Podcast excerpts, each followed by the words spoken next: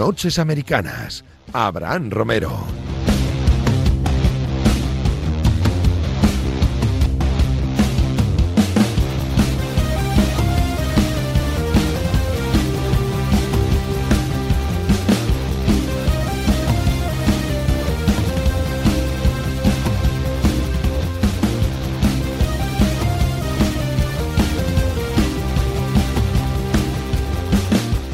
Semana en la post-temporada de la NFL off-season en el fútbol americano de Estados Unidos y para analizar, para debatir y para entender mejor todo lo que va a pasar en las próximas semanas y meses, pues quién mejor que el único, el inigualable eh, Pepe Rodríguez. Pepe Brasín, ¿qué pasa? ¿Cuánto tiempo? ¿Qué pasa? ¿Qué pasa, Abraham Romero? ¿Cómo estamos? Qué bien, además me dejas solo con el toro hoy, así que solo contigo. Estamos Oh, tú y yo, oh, cara a cara, qué maravilla. face to face, Sí, y a ver qué hacemos en los próximos 20 minutos.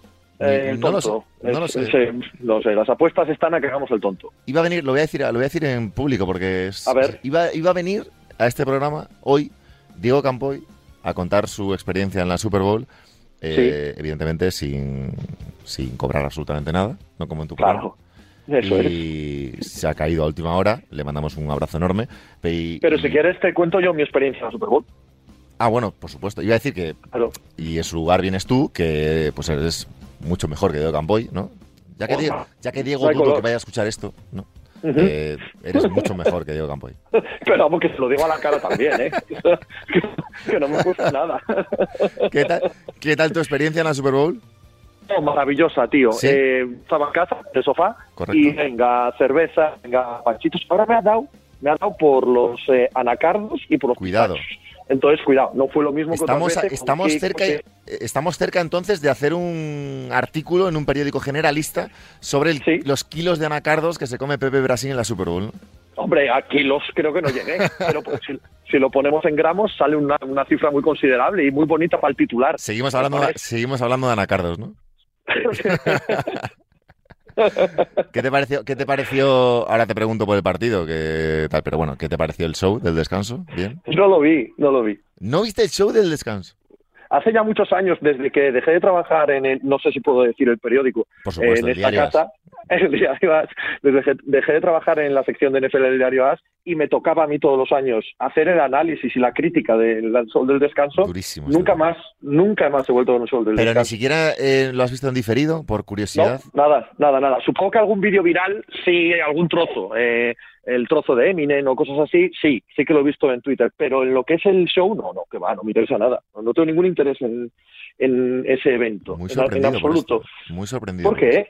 Porque Que a mí por no, pura- no me pega nada. Por pura curiosidad humana, por puro morbo. A mí, ¿qué va? A mí me ofendieron en su día cuando llevaban a grupos de los míos, ¿vale? Yo soy un señor mayor, Sí. y cuando llevaban a grupos de los míos, la sensación de falsedad de plasticorro en Salamanca que tenía todo aquello, con fans eh, desperdigados por, eh, por el césped hiperexcitados.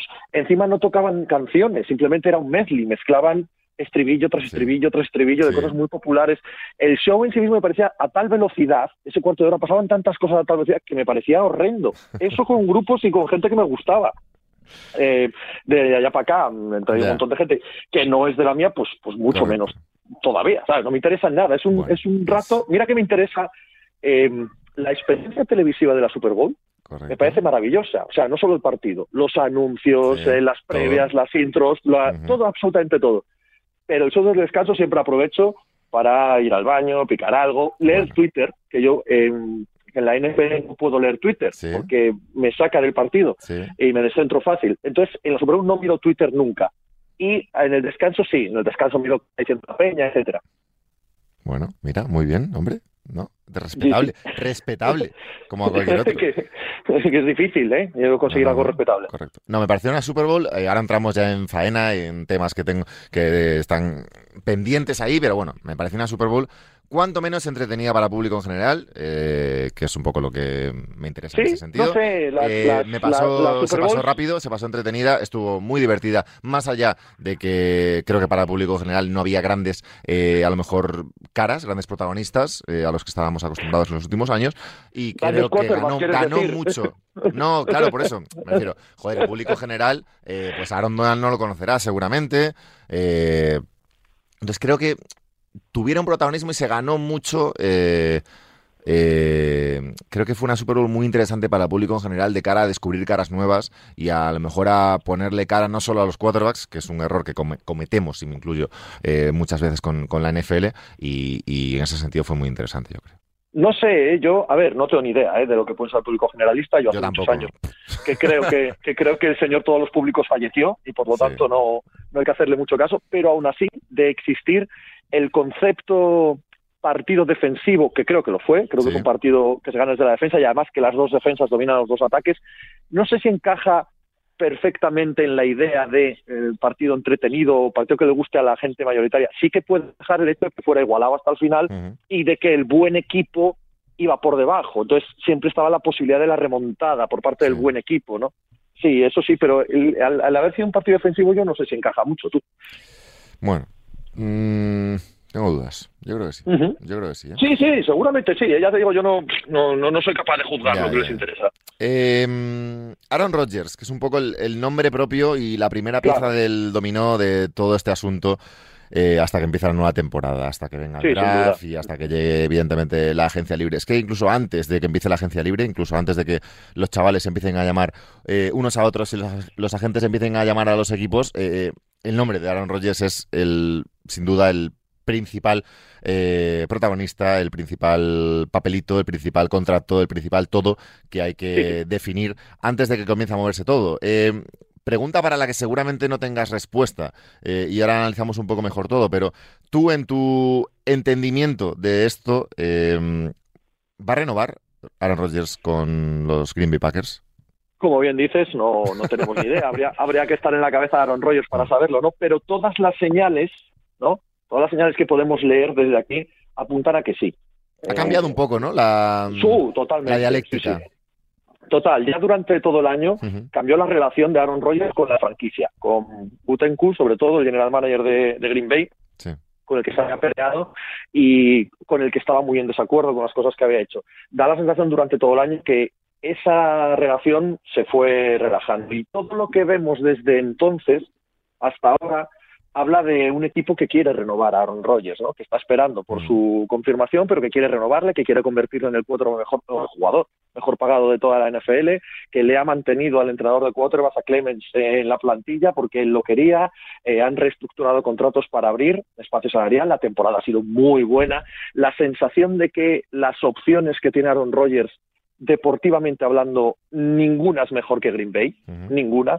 Si quieres irte que a Denver a competir en una división donde están los Chiefs, los Chargers, eh, los Raiders, cuando no tienes en tu propia eh, división gran competencia, tanto Minnesota como Chicago tienen entrenador nuevo, eh, Detroit está en un proceso de reconstrucción profundo, son el equipo que ha ganado más partidos en las últimas dos temporadas da la sensación todo, todo, ¿verdad?, que, mm. que, indica que, dado que la relación personal era lo que hacía que Aaron Rodgers quisiese irse, y eso está más o menos restañado, dado que el tema del dinero, con toda la razón del mundo, le molestaba, eh, ahora mismo está cobrando como, como Jared Goff, y eso se puede arreglar este, eh, en esta offseason, dado que Green Bay parece dispuesto a darle dos años y cerca de 45, 50 millones por año y puede hacerlo salarialmente, hombre, todo apunta a que en las próximas semanas, 10 días, eh, Rogers comunique que le apetece seguir en Green sí, sobre todo pero, este, este sin saberlo, ¿eh? Sí, este, este último rumor, además, el de NFL Network, de Rapoport, además, que es uno de los eh, insiders un poco más, más seguidos, de que le planeen hacer el mejor pagado, yo creo que sí ya es, ya es casi el último, no el último a lo mejor, pero uno de los últimos pasos para que se anuncie ese acuerdo. Un poco dar a entender, oye, que sí, que, sí, que te vamos a hacer el mejor pagado, eh, te damos cárcel de absolutamente el mejor de la liga y, a partir de ahí, eh, ¿qué pasa? Eh, precisamente eso, a partir de ahí, qué pasa a partir de ahí, qué podemos esperar en, en el mercado de la NFL, más allá, por supuesto, de, de los quarterbacks. Un poco analizábamos la semana pasada la, la agencia libre con el tema de, de Davante Adams, por ejemplo. Eh, no, mira, no, soy tan malo que no recuerdo quién estaba conmigo la semana pasada aquí, pero bueno, decíamos un poco que cómo iban a hacer si es que había posibilidades de juntar a los dos, de que siquiera los dos en, en Green Bay. Eh, ¿Qué esperas tú a raíz de ese acuerdo con, con Aaron Rodgers, no solo los Packers, sino en general? ¿Qué puede producir eso? A mí, eh, siguiendo con el tema de Packers y de Rogers, eh, también me parece el punto más, no sé, más intrigante de toda la offseason lo de Davante Adams. Porque si Davante Adams de verdad quiere romper el mercado de receptores, y creo que puede hacerlo, porque si sale al mercado libre, pues, pues, pues no hay ningún receptor de su nivel en el mercado. De hecho, se puede argumentar que a palo seco es el mejor receptor de la liga, por lo tanto, no está en el mercado, no, no hay ninguno mejor que él. Pero si él quiere 25 30 millones y Aaron Rodgers quiere 45-50, eh, ponte en el peor de los casos, le estás metiendo de los 205 espacio salarial 75-80 millones a, esta pareja. Wow, poder se puede hacer, poder se puede hacer porque milagros se hacen con el espacio salarial y no olvidemos que este año se recupera lo que no eh, se subió de espacio salarial en la pandemia y se aplica una inflación notable debido al nuevo contrato televisivo, a que este año han vuelto los aficionados a las calles, etcétera, y sí que pasamos eh, prácticamente 26 millones más en el espacio salarial. O sea, la, inflación es gordísima este año en NFL. Por lo tanto, sí que se puede hacer, pero entre que se pueda hacer y que se deba, eh, hay, hay un paso ahí que hay que dar. ¿eh? También es verdad que, como vimos en los playoffs, el ataque de Green Bay es estupendo, pero adolece claramente de segundo.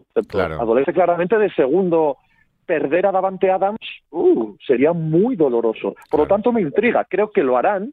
Creo que lo más probable es apostar a que conseguirán quedarse con ambos, pero ojito a qué precio. Por ejemplo, tienen que renovar también a Devondre Campbell, que a mí me ha parecido alguien esencial en su defensa, y es que para todos, para todos no hay siempre. Y además que esto no es tan fácil de decir, oye, no, pues no le doy X dinero a la Davante Adams y con eso me cojo a dos receptores. No es tan fácil, evidentemente. No, no, no, que vaya. Además, en un mercado en el que los receptores van a estar, como te digo, muy caros. Muy caros porque este año la inflación se aplica a todo el mundo y porque es una posición premium ahora mismo. Ciertamente eh, viene de nuevo y por tercer año consecutivo un buen draft de receptores. Y eso también hay que tenerlo en cuenta, ¿vale? ¿Para qué gastarte dinero en un receptor premium cuando muy baratos en el draft?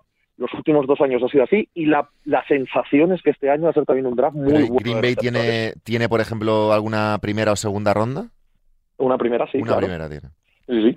Tienen la de este año, o sea que la podrían utilizar en ese sentido en caso de eh, no conseguir renovar a, Adams o no querer renovar a, Davante Adams. Sí, cosa que, sí, sí. Yo, yo creo que van a querer y creo que lo van a hacer. Lo que no tengo tan claro es que yo lo hiciese, es lo que quiero decir.